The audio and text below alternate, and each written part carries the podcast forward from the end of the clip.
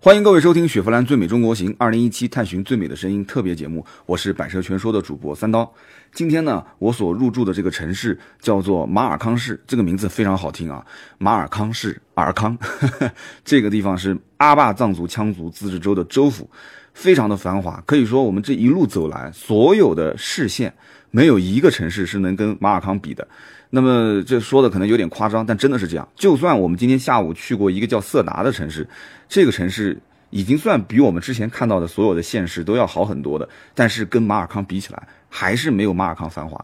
那么马尔康呢，也是阿坝藏族羌族自治州的州府。哎，这一点我们觉得很奇怪，因为我们之前去过一个地方叫做阿坝县，按照字面上的理解，阿坝县阿坝藏族羌族自治州，那阿坝县应该就是阿坝羌族藏族自治州的州府啊。但是很遗憾，那个地方不是啊。当时我们到了阿坝县，也觉得应该不是，因为阿坝县真的很贫穷，就感觉那个地方还是比较落后的，就有点像这个九十年代的那种感觉啊。所以我们到了马尔康市，就感觉完全是，就整个的这个社会进度就推进了十几年、二十年。呃，有一点接近于像成都的这种感觉了，已经啊，这里真的是很繁华。那么我们今天一路上开的是比较久，我们从早上的八点半一直开到接近晚上的九点才到达了酒店。那么这一路上的行程是四百多公里啊，有的人可能又要想了，说四百多公里怎么开了将近十三个小时？你要知道，我们今天开的这个路段啊，不但整个的行程是弯弯绕绕的，它是没有一条直线，就跟我们昨天行程是一样，就一直是沿着山在开。第二一点也是最关键的，就是今天的整个行程非常非常的不顺利。这个不顺利呢，不是人为的原因，而是道路的原因啊。除了有山路，你根本就不敢开快。它的山路非常的险，险在什么地方呢？就是它的弯都是大的一百八十度的弯，而且整个的弯道侧面，它的山崖就是包括有一些崖口的这个位置，它没有护栏，这是最关键的。就是如果一旦你的车子操控不当的情况下，那直接的结果就是坠崖，这没有任何的可能，说是还有什么补救的措施没有，因为它没有护栏，所以整个的这一路上的行程啊，我们的领队也很紧张，意思就是说。大家呢宁愿开的时间久一些，我们要保证安全啊，我们稍微的速度放慢一些。但是这个稍微的速度放慢一些，不是说我们在高速公路上面开一百二十码、一百三十码，我把它降到一百码、八十码，不是的，稍微放慢一点，就是把八十码的速度放慢到四十码。大家想一想，以这样的速度行进啊，四百多公里的话，能十三个小时开到已经非常不错了啊。说实话，虽然路很差啊，但是景色非常迷人，一直是开到接近于马尔康的。这个小路上，突然之间，有的人就很惊讶。我们车里面人就说：“啊，你看，你看，你看，你看那个建筑物跟我们看到的不一样。”他们其实是没有去过一个地方，就是叫，就是中国古羌城。如果他去过的话，他们一定会惊呼：“看看看看看，这个就是羌族的建筑啊！”我去过，所以我当时就充当了他们的一个。导游的角色，因为我之前去过啊，就是这个茂县，大家如果有人去过，应该知道我要讲的这个地方，就离汶川非常非常的近，大概离汶川也就三四十公里的一个叫做中国古羌城的地方，非常推荐大家去。虽然我们现在所在的这个位置啊，马尔康离这个叫中国古羌城可能还有一个三百公里左右吧，三四百公里，但是呢，这里的建筑物的风格已经是和古羌城的风格非常非常像了啊。因为整个这个州就叫阿坝藏族羌族的自治州，所以呢，我们之前看到的几乎全是藏族的一些建筑、藏族的一些文化和那种整个的人文氛围。但是到了这个位置，啊，大家看到说，哎，这个建筑怎么就完全不一样啊？这不是藏族的建筑吧？我说，的确不是的，这个是羌族的建筑。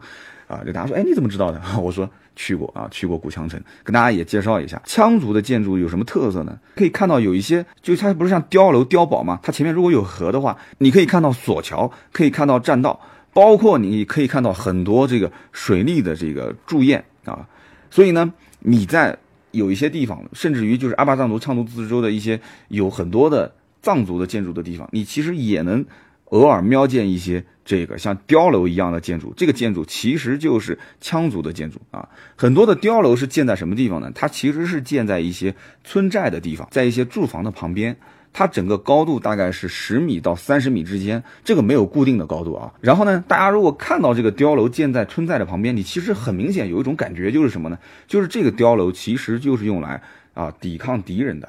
啊，就是敌人来了以后，人可以在碉楼，它都是平顶啊，它不是那种我们传统看到的说那种斜坡顶，它都是平顶。为什么是平顶呢？其实很简单，我以前去过这个地方，问当地人，就是为了抵抗敌人啊。顶楼上是可以站士兵的啊，可以发射武器嘛，对吧？但现在是用来晒一些这个粮食，因为现在没有什么敌人过来打仗，所以。它是以晒粮食为主，因为那个是个天然的大平台啊，所以呢，以前是用来抵抗敌人，同时呢，也是储存粮草啊，这是跟现代人用法挺像的啊，储存粮草。那么整个的这个羌族的碉楼呢，它有很多种形式啊，有四角形，四个角啊，也有六角形，也有八角形，应该讲整个的建筑风格还是比较奔放的啊。据说修建这些碉楼是不用绘图，也不用掉线。也不要铸架支撑，都是凭借这些羌族的非常高超的石匠的技艺和经验啊。有人讲说，羌族的石匠，我好像在什么地方听过，大家知不知道？非常有名，而且这次有可能我们会去到的，就是四川的，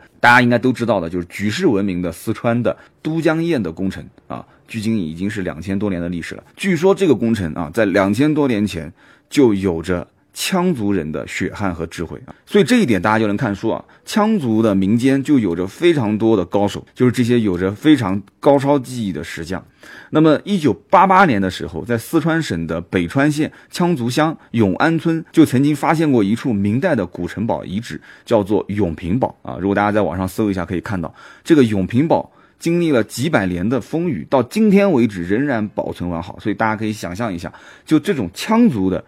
碉楼式的这种建筑，它的整个的风格给人看上去就是非常的稳固牢靠、经久不衰，而且到目前为止确实也验证下来就是这样子的。而且呢，像这种羌族的碉楼，它多数是用这种石片和黄泥土建筑的啊，没有什么非常非常高超的这些就高科技的材料，就是用石片跟黄土。我们可以看到，其实有的碉楼最高可以达到十三四层啊，那真的就是像碉堡一样了。而羌语呢，称碉楼其实叫做穹隆。啊，一个弓，一个耳朵旁，穹穹隆。这个碉楼的历史呢，真的是非常悠久啊。两千多年前，在《后汉书·西南遗传》里面就曾经有写到关于羌族人的这样一句话，就是“依山居止，垒石为屋，高者至十余丈”这样的一个记载。所以呢，我们从斑马一直行驶到马尔康，在路上就看到了很多很多的羌族非常有特色的这样的一个碉楼的建筑。那么到了晚上将近九点，我们才入住。真的，虽然说行程很辛苦，但是今天最后的这一段风景啊，包括到了色达啊，到了色达看到的这些风景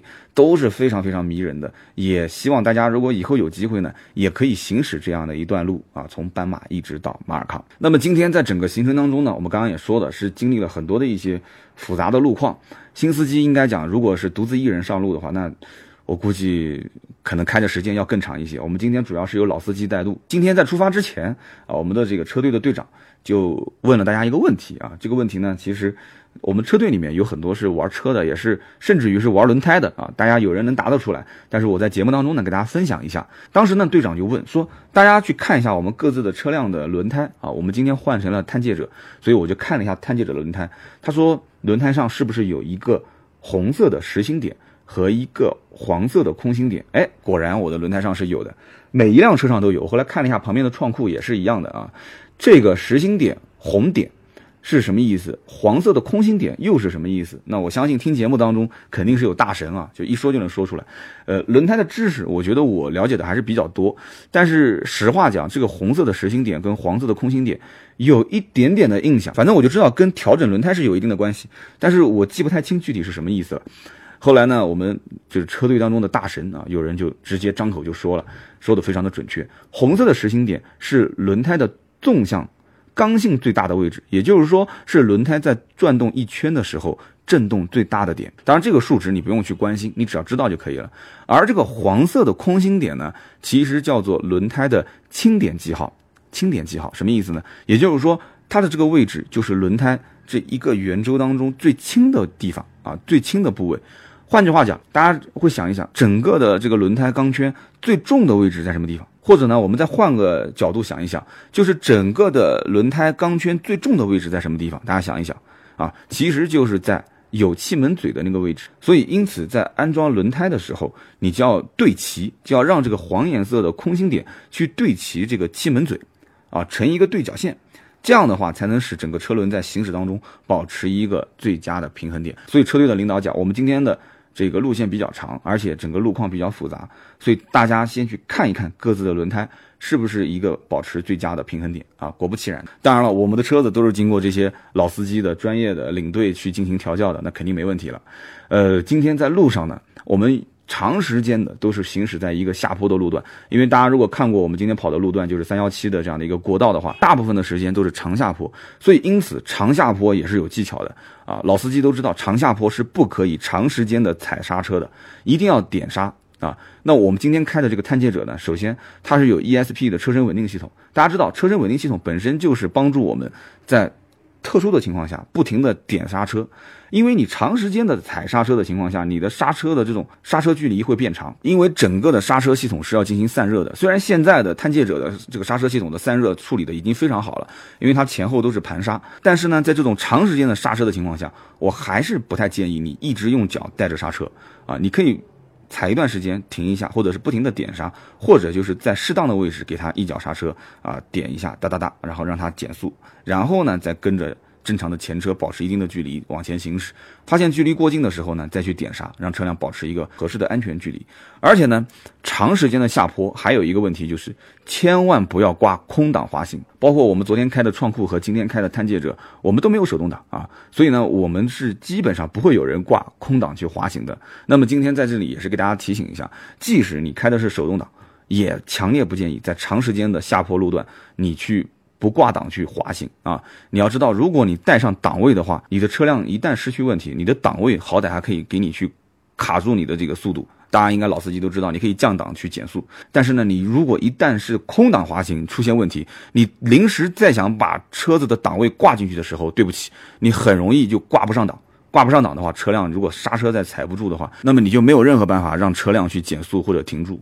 这是非常非常危险的一件事情。那么我们今天呢，还遇到了很多的一些连续的弯道。那么对于连续的弯道，很多人都知道，如果在赛道里面，那么我们肯定是什么？怎么切弯啊？就是外内外啊，外部切到弯心，然后从弯心再出弯走走外线，这样走一个赛车的那种入弯的法则。如果在山路，你也是用赛道那种方式，外内外这样的一个切弯的方式，那对不起，你肯定是要占用对面的车道。虽然说我们在这一路上开啊，感觉路上的车不多，但是你一旦要是以这种外内外的方式去切弯的话，你占用对面的车道，而且在拐弯的路段，你是看不见对面的来车的，这样的话是非常非常的危险。我们今天就是那么小心，我们在就是过弯的时候会车，而且有的时候你会的是什么？你会的是大货车，这种大货车转弯的时候，它所占据的车道本身就是非常非常的宽，所以因此。如果这个时候你还是以外内外的时候进切弯的话，那就非常容易出现很危险的事情。所以我们今天基本上都保持在自己的车道内啊进行一个行驶，宁愿像这种急弯的时候，我们把速度放得非常非常的慢，我们也不会去占用对面车道。那么今天还遇到什么情况呢？就是窄道会车，就是你说它是两股车道吧，也没有那么宽；你说它是一股车道吧，两台车会车的时候呢，就稍微的啊紧挨在一起，两个车也能去错开对方。啊，进行会车，这种窄道会车呢，我觉得很多老司机都知道，就怎么去避让对方的车辆呢？这个里面讲起来也是一个开车的礼节性的问题，就是有障碍物的一方先避让对方，然后呢可以晃一下灯，让对方先先先走，或者你把手伸出去挥挥手，让对方先走，那么对方也会对你闪下灯表示感谢啊。当然了，按照规定就是这样的，就是有障碍物的这一方，你得去避让。对方的车辆，那么今天这一路上开的比较顺利的最大的原因，我觉得应该归功于我们的这个领队啊，就是头车。这个领队呢，就一直不停的在汇报路况啊，对面来车，对面连续来车啊，后方有社会车辆要超越我们的车队，大家请避让。然后前方有牦牛过马路，请后车避让。真的非常牛气啊，就是他那个牦牛在路上其实都是完全不看车的啊，就是他想跑就跑，想过马路就过马路，他想站在中间就站在中间啊。我们好几次都遇到，就这个牦牛过马路的时候，我们认为已经过去了，哎，他就不开心了，他就站在路中间就不走，那怎么办？对不起，那你必须得让他。你要知道这一头牛都很贵的，一头牛都两三万啊，你千万是碰也不能碰啊，你万一要是碰到了，你得赔人家钱，你可能就走不掉了啊。所以呢，我们就把车速放慢，要绕过它，真的是牛气冲天啊。那么今天呢，我们整个的驾驶的车辆呢是探界者，应该说这个车辆比我们之前开的创酷。啊，根本性上来讲，就是空间大非常非常多啊！不管是后备箱的空间，还是我们的后排空间啊，整个的车辆的实用性是非常强。我们坐在后排，包括我们在前排驾驶的时候，都会发现这个车辆在实用性方面啊，如果你家里面你的预算还是比较充足的情况下，你在小型 SUV 和探界者这样的啊，就之前我们讲的创酷和探界者这样的一个中型 SUV 之间，你有点纠结啊。你可能在想，你说哎，我们家老婆可能喜欢开小车，但是呢，我们家又有孩子，我想经常出去玩。在这样的一种纠结的情况下，你的预算够的情况下，我个人建议你还是上探探界者。我个人建议你还是上探界者啊，后备箱空间、后排空间，这是就是硬性的优势，没有任何办法。虽然说创酷也是一个非常不错的车，前两天的节目里面我也说过了，但是在空间方面啊，这是硬性的指标，后备箱空间跟后排是和后排空间这两点，我觉得实用性真的是探界者还是要更强一些，毕竟是一个中级的 SUV 嘛。那么今天整个路况非常差。啊，非常非常的差，有很多都是什么呢？就是一半是铺装道路，一半是还没修好的那些泥泞的道路。就这种路况，对于车辆的通过性啊，包括抓地力都有非常强的要求。那么今天整个的探界者的表现，应该说还是非常不错的啊。它的这个四驱的这种性能，整个的应付全地形的一些能力，我觉得说是完全没有问题的。而且整个车在那种颠簸路段啊，颠得我整个骨头都快要散了，它整个车还是没有异响。这几天真的这个车辆。没有任何的异响，就这一点，我觉得是要给它加分的。有人讲说，就一辆车没有异响不很正常吗？你要知道，你正常在市区开，这个车没有异响是很正常的。可是这几天这种车辆是高强度的啊，四个成年人加满载的后备箱的这个行李，然后在那种非常差的路况不停的颠，不是说就颠两下，是一直颠，嘎吱嘎吱一直颠。如果车子有异响的话，那真的就它底盘的那种声音一定是嘎吱嘎吱的声音，车子里面一定会有那种很莫名其妙的。就是那种吱呀吱呀的异响声，可是没有，这个车一直带我们跑了四百多公里，昨天也跑了三百公里吧，一直保持一个非常安静，就没有任何异响的状态。我觉得这一点一定要加分，而且车上的娱乐设施也很好啊，就是用蓝牙、用 AUX、用去听音乐，然后这一路上听音乐，音乐效果也很好。我们你想想看，打开天窗啊，看着窗外的蓝天白云、高山。啊，然后透过侧窗、天窗，还有前面的前挡，我们坐在后面的时候，就感觉整个车厢非常的通透。就这个时候，你才能发现全景天窗的这种优势在什么地方啊？我们明天呢是抵达成都这一段行程，到了明天我们就告一段落了啊。那么也感谢大家支持我们的节目，也希望大家继续收听明天最后一期，我也会总结一下整个的最美中国行的我的一个感受。好的，感谢收听今天这期节目，我们明天继续聊，拜拜。